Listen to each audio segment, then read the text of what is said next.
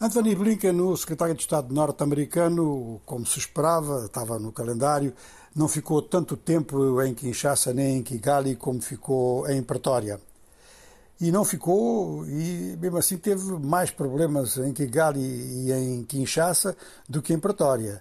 Porque em Pretória foi muito bem recebido, aparentemente, e apesar eh, das divergências que podem surgir entre os Estados Unidos e a África do Sul, em relação ao voto da África do Sul, que é o voto de abstenção, em relação à guerra da Ucrânia, é claro que as diplomacias compreendem estes pequenos detalhes e é pouco provável que isto venha a dar lugar a um certo envenenamento na relação entre os dois. Tanto os Estados Unidos quanto a África do Sul reconhecem os poderes respectivos e o alcance desses poderes um à escala mundial, outro à escala regional.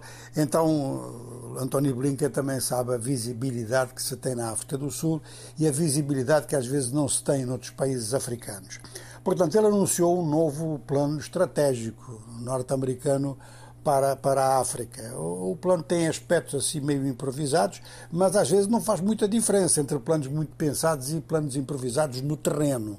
E ele no terreno sentiu até que ponto podia ir e o que podia dizer e o que do ponto de vista norte-americano devia dizer. Agora, eh, ao passar por Kinshasa e por Kigali, foi bastante rápido, fez quase tudo em 24 horas, ele tinha pela frente um problema eh, muito mais grave, quer dizer, na África do Sul não há nenhum problema deste tipo, né? que é, então, o M23 o que é? É um prolongamento do exército do Ruanda ou é uma força política dissidente do Congo?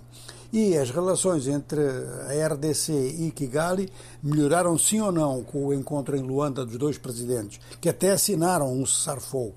Mas esse cessar-fogo é um cessar-fogo, é um fogo que não havia, que era entre as forças declaradamente congolesas e declaradamente ruandesas. As não declaradamente nem de um lado nem do outro, que é o M23, continuam ativas. Ora bem, na conferência de imprensa, o, o secretário de Estado norte-americano disse que realmente a questão do M23 foi uma questão abordada uh, com o presidente Paul Kagame. Isto já tinha acontecido em Kinshasa. E Kinshasa quis mesmo que Anthony Blinken fosse uma espécie de emissário para convencer o governo ruandês a parar com o apoio ao M23. Se fez isso ou não, ele não disse, e o, o, seu, o, o seu homólogo, não, porque é o presidente do Ruanda, mas enfim, o seu parceiro nesta conversa também não disse grande coisa na matéria. Agora, Paul, uh, Anthony Blinken uh, disse que realmente havia informações de que o Ruanda dava apoio às forças do M23, que ele tocou no assunto com o presidente Paul Kagame, mas que não tinha nenhum comentário a fazer.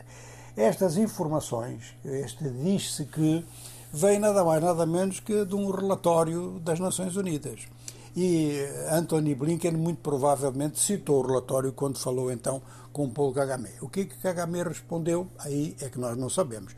Mas pronto, esta viagem do secretário de Estado norte-americano à África está no fim e agora o que a gente vai ver é no terreno, exatamente na área do leste do Congo, o que é que vai acontecer, se alguma coisa vai mudar.